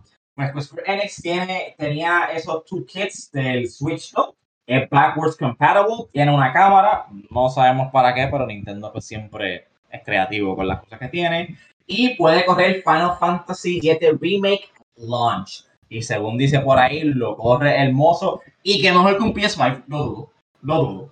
Pero supuestamente lo corre así, está bien optimized, hemos visto lo que un buen optimized game puede hacer en Switch. Repito, Tears of the Kingdom. Mis expectativas realísticas, ¿verdad? Por lo menos en la pantalla tenemos un Switch de hecho que por lo menos la pantalla sea OLED. Tenga algún tipo de backwards compatibility, lo cual es reaching, pero pues es lo que dice ahí. Y pues no es la primera vez, miren el 3DS, es completamente posible. Y que tenga el power de un PS4 Pro while docked y portátil el power un PS4. That's it. That's all I need. Y pues estos rumores como que confirman esto bastante heavily. Eh, Jersey, ¿qué tú crees? Esto es obviamente no oficial, pero tú piensas que la mitad de esto sea posible. Bueno, en lo del PS4 Pro Power Docked, sí. Lo que me preocupa es how much they have to throttle el CPU para coger el en handheld, porque para Nintendo battery life is king. Ellos podrían overclock el current Switch. They could overclock it para correr mejor, but they don't por battery life. They want that three hour to five hour battery life. So, uh, si, si es tan fuerte docked, undocked, how much of a difference that is, so eso me preocupa. Yo había escuchado similarmente que algunos developers, específicamente Activision, tenía ya los dev kits. No, pues yo no sé los specs de los dev kits, pero si es como tú dices, entiendo que Call of Duty y Diablo 4, que son los juegos más nuevos de, de Activision, van a poder salir en el- la próxima consola de Nintendo. That's super cool. Y pues mis únicos concerns, como dije, battery life y el precio. PS4 Pro debuted at $400. $400 cuesta el PS5 Digital. Yo creo que ninguno de nosotros quisiera comprar una consola de Nintendo at $400. Pero si Nintendo is willing to take a loss o hacen algún tipo de compromise y la pantalla no es OLED y es una LCD para vendernos el OLED después, creo que a 3 o 300 o 350 esto puede ser posible, pero está rayando la línea de al- almost feels like a like fantasy, almost like a dream. Yo digo que 350 ahí es pushing it, pero I'm willing to go 350. Eh, Shannon, dime tú, ¿qué piensas de esto? Yo pienso que, pues, estos son embustes. Porque la verdad, la verdad, Nintendo es Nintendo y va a hacer lo que le da la gana. Puede ser que sí sea verdad, como también sea que sea- pues, sean mentiras. Ok, bueno, pero ¿qué, qué de esto le da más peso? ¿Qué de esto tú dices, ok, de, de seguro, mínimo, siendo optimista, mínimo tiene que traerme esto? Chicos, lo que pasa es que lo de la cámara, eso es una movida de Nintendo. Ellos siempre, bueno, no siempre, ellos a veces le añaden cámara a sus consolas portátiles. Y eso es lo que me llama la atención, eso es lo que me hace creer que sí es verdadero. Ok, ok, ok. Esos gimmicks Sí, lo hicieron, lo hicieron con el, Sí. con el 10. so, sí. Yeah. Y yo soy viejo, yo me acuerdo que venía el Game Boy Camera ese y el Game Boy Printer. Yo era de los que tenía esa porquería for whatever reason. So they find a way. Luego, si, si, ese, si ese rumor es verdad y trae una contra de cámara, más le vale a estos infelices que no sea un megapíxel o una basura así. Pues yo espero que la cámara sea buena. Yeah, meaning. Eh, y pues, Razala, ¿qué tú piensas de esto? Pues no, en realidad hay que ver, porque en verdad yo no me lo creo hasta que yo lo vea, pero si vamos a ver qué, vamos a ver qué pasa. Me gustaría que por lo menos la, la próxima consola, ¿verdad? Sea, sea mejor, ¿verdad? Porque está, ahora mismo están en life support en cuestión de, de performance. Sí, definitivamente. Bueno, vamos a ver qué pasa, pero estoy hopeful, por lo menos en terms of the power, y que la pantallita sea OLED. Backwards compatibility, pues, si no lo tiene, pues yo voy a tener mi Switch ahí cuidadito, que puedo como quiera jugar. Eh, bueno, seguimos. Hemos hablado mucho de que este año ha sido muy bueno para gaming. Eh, disfrútenlo, porque puede que el próximo no. Pu- puede que todo ese backlog esté acumulándose para el año que viene porque hay la posibilidad de que SAG-AFTRA, que es el Screen Actors Guild, que saben que ahora mismo está en huelga con Hollywood, eh, pueda, este, pueda irse en contra del American Video Game Industry. So, esa huelga se puede extender a lo que son los writers, eh, me imagino que voice actors, este, motion capture actors del video game industry, y eso obviamente va a atrasar eh, la industria por hasta que esto se resuelva. Ahora mismo en el hay un montón de películas lo último que se le permitió hacerle promoción fue a Oppenheimer, ¿verdad? Y sabemos que tuvo éxito porque ya venía con ese marketing anterior, pero muchas películas sufrieron, mira Blue Beetle, sufrieron muchas razones, pero ajá. Otras películas como Dune las rodaron para el año que viene, eh, y eso está destruyendo la, la industria, muchas temporadas canceladas, otras atrasadas, whatever. Lo mismo puede ocurrir con gaming, cualquier juego que estén esperando el próximo año o en el 2025 lo pueden rodar y atrasar uno, dos años, no se sabe, eh, pero la cosa pinta fea, fea. Yo por lo menos estoy de acuerdo, ¿verdad? A que los writers y los actores reciban their, their, their due, que le- les paguen bien y qué sé yo, pero antes de que esto suceda, pues esta gente de chavo, ¿verdad? Va a push back y, y va, va- hasta que no lleguen a un acuerdo va a afectarse todo y va a ser un, un mierdero, por decirlo así. So, Shannon, ¿qué tú crees de esto? Pues, hermano, esto va a ser un dolor de cabeza, pero a la misma vez va a ser un blessing in disguise. Porque si esto pasa, como acabas de decir, yo voy a poder por fin bajar mi backlog. Eso es lo único positivo que estoy viendo, como que, ok, no me voy a estresar y gastar 300 dólares en los próximos dos meses en juego, porque para el año que viene va a ser lento, o eso se va a ir especial y puedo, puedo resolver, pero un poquito alarmante. Razaras, Dímelo, mala mía. este, ¿qué piensas de esto de, del possible strike al video game industry de Saga?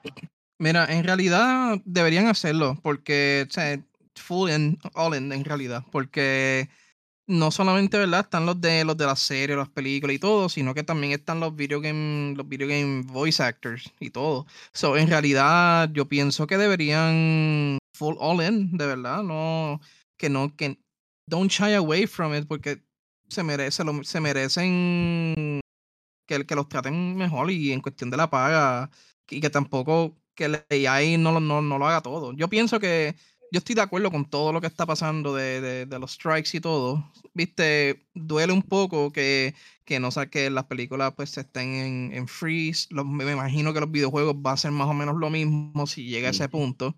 Pero que le metan más presión, porque si todas las industrias que, que, que estén relacionadas con eso eh, lo hacen, pues ahí le van a meter más presión y se van a ver más obligados a, a, a- hacer, a tomar acción en vez de simplemente just, you know, wait it out a que, a que, a que termine. Exacto. Bueno, eh, vamos a ver qué pasa. Si esto comes through, pues ya saben, ese backlog va a bajar. Yo por lo menos estoy chilling.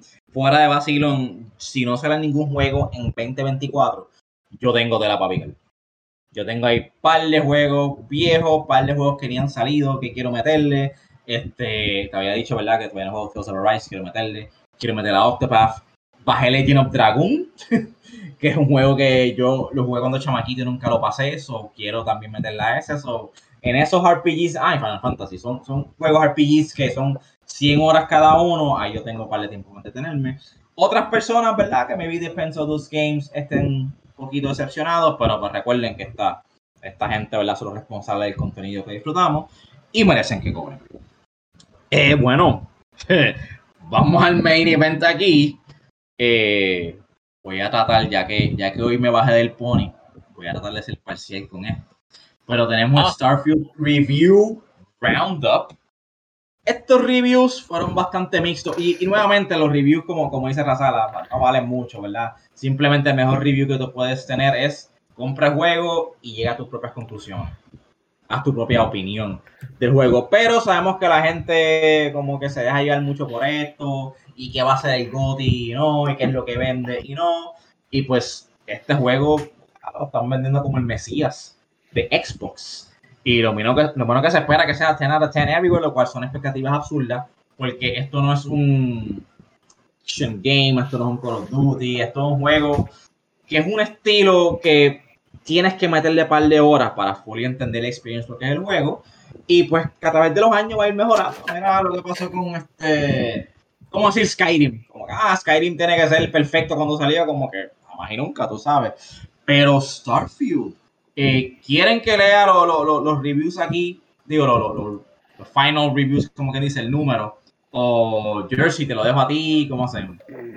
Nada, podemos decir los scores eh, bastante. Hay muchos 10 out of 10 scores y muchos 5 out of 5 scores que son de fan sites. Y los fan sites para mí, pues valen menos porque los fan sites get their audiences que solamente juegan Bethesda Games o solamente juegan Xbox Games. So eso valen un poquito menos. Busqué de los, de los websites más famosos y, y algunos de que I respect. So vamos allá. GameSpot le dio un 7 out of 10 igual que IGN, eso significa good en el scale de GameSpot y IGN, que son los dos websites Permiso. de videojuegos más grandes. Dímelo. ¿Cu- ¿Quién fue, quién fue, quién fue que el, el que estaba criticando el juego antes de haberlo jugado porque no le enviaron el código? Eso fue Eurogamer y les dieron. ok, Eurogamer compró un montón de websites y Bethesda, un poquito salty, y Bethesda no se lleva con Eurogamer. Bethesda le dio un código a Eurogamer y dijo: Este código no es para ustedes, es para Digital Foundry. Nosotros sabemos que Digital Foundry es que hace lo- los reviews bien brutal, bien técnico y pueden detectar si baja un frame en una parte Frame, porque ellos ajá. tienen unos televisores y todo eso. Pero eh, eh, Digital Foundry le pertenece a Eurogamer y Bethesda nada más le envió un solo código y entonces Eurogamer le, pues, le mandó el código a, sus, a su website que le pertenece, se lo mandaron a Digital Foundry y hicieron un artículo bien llorones quejándose y entonces Big, Big Daddy Xbox viene y le da código para que Eurogamer lo pueda actually review the game y no criticarlo sin, sin tener código, solamente porque Bethesda estaba molesto con ellos. So, ese controversy aside, yo no incluí aquí el review de, de Eurogamer, yo no sé si ha salido, pero ¿para qué incluir un review si ya ellos están bitter desde el principio? No, no, no, no me interesa. So- Sí, so, ya, gracias- ya, ya ya por dónde venían. Gracias por traer eso, Charlie, por ser controversia estúpida. Anyways, GameSpot y IGN le dieron un 7 de 10. Video Games Chronicle le dio un 5 de 5, le dio un perfect score. Que un juego 5 de 5, 10 de 10 does not mean perfect. It just means que es un masterpiece y es un essential to play, por si acaso. Eh, Game Informer le dio un 8.5 de 10. PC Gamer le dio 75 de 100, 7.5. Kind of Funny, que vi el review completo de ellos, voy a hablar de eso un poquito, le dio 4 out of 5. Y Games Radar le dio un 5 de 5. So, no vemos nada bajando de, de 6, o sea, no vemos más, nada menos, menor de un 7, 7.5, pero como dijo Fernand, no es el 10 out of 10. Siento que es injusto que mucha gente pensaba que este juego iba a ser el savior de Xbox. Este juego no, no necesita hacer eso porque esto es un Bethesda game. Esto no es un juego que está hecho para appeal a todo el mundo. This is a game for RPG fans. ¿Qué ustedes piensan viendo este review roundup y de lo que han escuchado del internet? Como que I want to hear las cosas que ustedes han escuchado. Bueno, déjame empezar. Eh, había escuchado también que había otro reviewer que se estaba quejando porque no tenía los códigos. Creo que fueron de IGN, pero pues Eso no me sorprendería. Eh, veo mucha gente, está mixta. A mucha gente le gusta, a otra gente no le gusta, le gusta el UI, otra gente piensa, no le gusta el estilo de pelea en el espacio, otra gente piensa que es muy bastante lento. Por lo que he visto en los streams, mucha gente le gusta más eh, perder tiempo en crear sus propias bases, en jugar con las naves. Y en cuestión de la historia, veo que mucha gente como que está haciendo lo que se sabía que iba a pasar. Están ignorando el main story y están explorando. Que eso es súper fun de mi parte.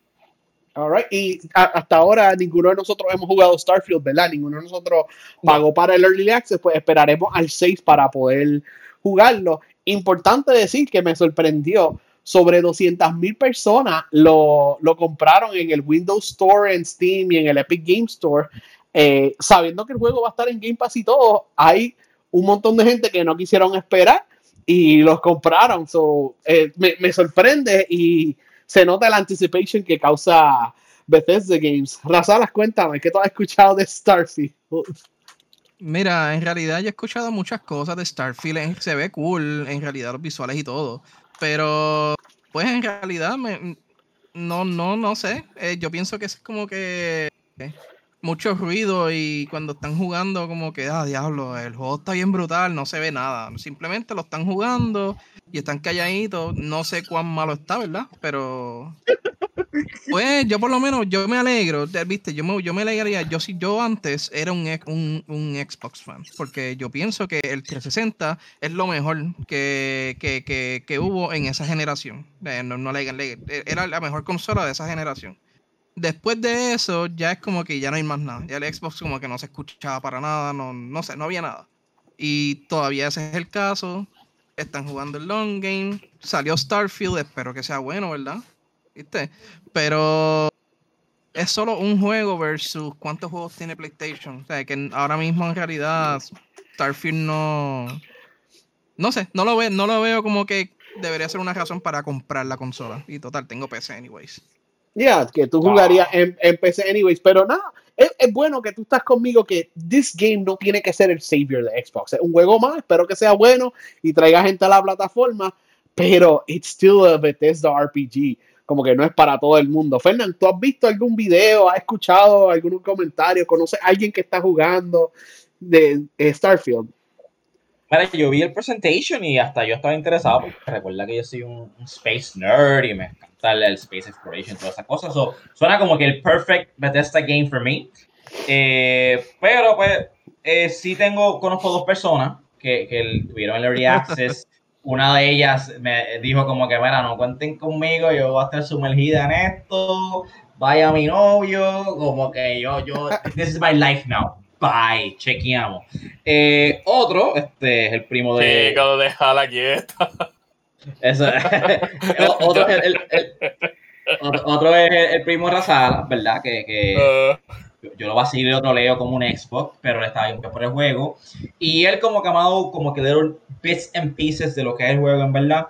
Y por lo que yo siento, Razala, para defenderlos un poco, es que es un juego tan enorme que me están como que sumergidos en ello y gathering information, getting to know the game, antes de ponerle como que alabarlo online, ¿verdad? Sí, sí, Siento que es un juego que, que mínimo tienes que meterle 10 horas, porque posiblemente el, el life del juego sean 200, 300 horas, algo así. Es un juego que van a estar jugando este año y posiblemente el año que viene. So, no va a ser tan fast-paced y, como dijo Jersey, no va a ser para todo el mundo. Si tú eres un dude bro que está en tus shooters o quieres un hack and slash o un faster paced RPG, posiblemente esto no sea para ti.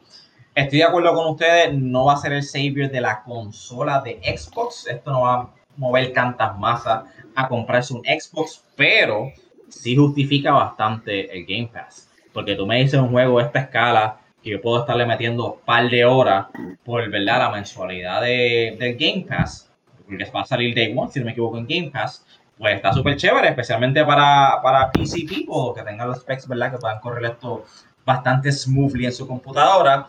So, no creo que está en el Big GOTY Contender, Pero no se trata solamente de eso, se trata de gaming al final del día. Y si, ¿verdad? Tú tienes el Game Pass y, y tienes este tipo de juego available to you, y que puedes meterle par de tiempo, pienso que es algo bueno para el gaming eh, overall. So, en verdad me alegro. Yo no creo que le meta hasta uh, después de Dile- Platinum. dile- Después de Ah. Spidey. sí, después sí, de dile- te- Dile, dile- eso de que it's not about the game, the game of the year, dísele- dile eso a los Xbox. Porque en realidad No. ellos están de, ellos están de que die, die, ride or die con que Starfield el Game of the Year, eh, no puede, y tú, y, y tú sabes porque lo has, lo has visto, ¿verdad? Que ah, que no, eh, Zelda no, no va a ser el Game of the Year, y No todo, el hate y todo, es como que mira, o sea, ahora mismo los dos contenders para el Game of the Baldur's Year, Gate. de ya. Baldur's Gate y Zelda, los dos. O sea, Para, eso- para. esos dos ya o sea, van a ser los durísimos. Este, es que en cualquier otro año se las doy fácil. Pero este año, desde el mismo están saliendo juegos excelentes, tú sabes. Lo que pasa es que Hogwarts Legacy salió y como que la gente se emparó de él, pero fue excelente juego. Este, Legend of Zelda Tears of the Kingdom, para mí es el GOTY y si alguien se lo va a tumbar, va a ser Baldur's Gate. Todavía nos Sí. falta. Street Fighter fue excelente, yo te jodo con Street Fighter, pero Street Fighter fue brutal y es lo mejor que ha pasado la franquicia en un buen tiempo. Eh, Final Fantasy no creo que sea contender, pero como quiera, puede que lo nominen, you never know. No ha salido Spidey, no ha salido Mortal Kombat 1. Mario 3D Game, 2D Games, perdón, Mario 2D Games nunca son GOTY contenders, pero sigue siendo Mario. No sabemos que pueda salir de ese juego, ¿verdad? Lo dudo, pero han sido hater after hater todo este año y es injusto como que tú decir, ah, para que Starfield sea bueno tiene que ser un GOTY o tiene que ser un GOTY contender. No necesariamente. Para mí Starfield en, de aquí a marzo, ponle, va a tener updates y par de cosas chéveres y la gente va a estar más into the game, que ahí va a estar como que a su peak. Pero tenés esa expectativa de que no, papi, es el Mesías de Savior, 10 out of 10 en todos lados, un anime y Game of the. Year en todos lados, es algo absurdo, ¿verdad? Es algo que no se puede. Ya, y Star- Starfield is here to stay por los próximos 2, 3, 4 años, 5 maybe. La gente va a estar jugando Starfield. Como les dije, yo escuché sea, el el único review que tienen. Yo, escuché- yo- yo escuché el review completo de Kind of Funny. Fue Paris Lily el que, lo, el que le dio el review. Él jugó en Series S, en Series X y en PC. Channing, para que sepa, el crossplay él dijo que funciona excelente entre las, entre las dos consolas y, el, y la PC. So, él pudo mover su save a través de los dos Xbox y el PC. Él dijo que el juego, como tú escuchaste, es lento para empezar. Se tarda de 10 a 12 horas to start with. Y hay un montón de, de diferentes sitios que puedes ir. Hay tres big factions. Y es un juego que él le encantó mucho el main story. Y jugando 72 horas, yo creo que fue para ver credits. Ya él, está, ya él estaba cuando hizo el review por 90 horas porque hizo un New Game Plus. Ya que en un solo save, esto igual que Skyrim y en Fallout 4, en un solo save tú no puedes hacer todos los side quests. Porque haciendo ciertos side quests te apaga otro, haciendo otros te apaga otro. So, por eso él lo pasó y rápido fue a New Game Plus. Hay un sistema de base building, hay un sistema de companionships como en Mass Effect, pero opcional. Tú puedes coger people para tu party o puedes irte solo dolo si tú quieres. Y también está el sistema de building and creating your own chips o puedes ser un pirata y robarle chips a otra gente. So, lo que dijo el reviewer básicamente de Kind of Funny, que le dio pues 4 de 5, es que este juego va a mejorar con el tiempo y lo que es el juego ahora es potential. So, eso me gusta porque aunque a lo mejor lo empiece cuando salga el juego, yo de verdad no le voy a meter full hasta después de Spidey. Y quién sabe si de aquí a allá o maybe de aquí a enero, este juego entonces sea mucho mejor de lo que los reviews le dieron ahora. Y esos 7 de 10, esos 4 de 5, a lo mejor they become irrelevant with time. So, give time to Starfield si no están interesados ahora, ¿verdad? Si son fans de juegos como Skyrim y Fallout 4, que it promises que maybe it'll be a 10 out of 10 con patches y updates y new content y todo eso. Eventually. Eventually. No, mala mía que, mala mía, No, no, no, no, no. quiero sonar como hater, lo que, pa- lo que No, no. pasa es que... That's what I'm saying. Es que en, en, reali- en realidad, yo sé que, que el juego estaría cool, pero lo que no quiero es que sea como otro No Man's Sky, que es como que tanto hype para que cuando salga es como que, eh, no es tan bueno nada, y después ves a todo el mundo llorando. Y Para- eso lo que hace es hurt la, eh, la- el, el gaming más de que, que, que en realidad que, que si- que sigan, que saquen el juego y ya normal, como se supone, bien hecho, no, no, no, no todo lleno de bugs o malo. O Es incompleto. verdad, que es verdad que el review de GN decía 7 out of 10, too much space. No, es un meme. No, no, no. Bueno, eh, ahí yo creo que vamos a terminar el podcast. Estamos todos con ansias para hablar de Starfield en el próximo episodio, pero muchas gracias por estar con nosotros hoy. Digan sus redes, ¿dónde los podemos conseguir? La sala. Yo en Razalas TKTO en Twitch y en Instagram soy Ratalas. Chan Laser. En Twitch me pueden conseguir como Chan Laser y en X me pueden conseguir como en Chan, como Chan Laser Too Much Space. Fernand. Yo soy Ray Spider de todo, especialmente el X ahora, que lo tengo un poquito abandonado, pero de vez en cuando hago reviews. Y en TikTok, eh, que siempre estoy activo haciendo reviews de todo, eh, o first impressions o news de videojuegos, series, películas, libros, whatever. Y yo soy Jerseyan en todos lados. Muchas gracias por escucharnos. Nosotros somos Live. Hasta la próxima.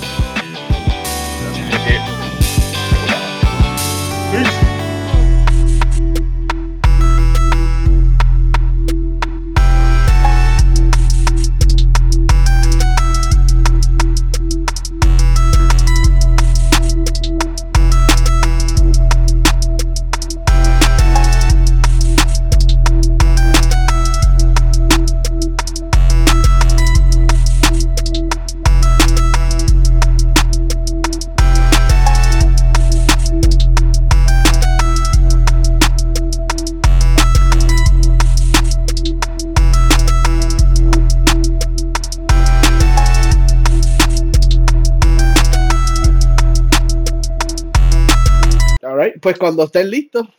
Eh, Radio. ah, ¿quién lo va a empezar? ¿Tú? Bueno, tú dices tú, pero ¿quién? ¿Yo? Yo, yo sí, cuando empieza tú y yo, Monónico y Brian, pero Brian ha perdido. Chanil lo empezó una vez y dijo, ah, borra eso.